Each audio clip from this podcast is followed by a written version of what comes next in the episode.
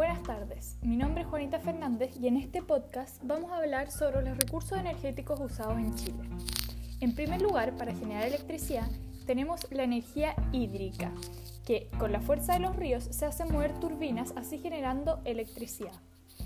Por otro lado, tenemos el petróleo, gas natural y carbón que se puede usar en las centrales termoeléctricas o lo usamos también eh, para los autos, automóviles, etc. Este es a base de combustibles fósiles.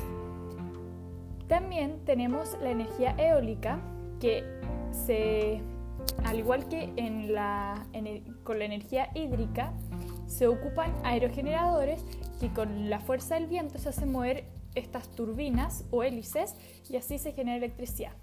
Después tenemos la biomasa que se ocupa la materia orgánica y por último tenemos la energía solar con paneles solares y esta la podemos usar en empresas de telecomunicaciones, en transmisión de televisión en sectores aislados, sistema de iluminación de faros y en electrificación, electrificación rural.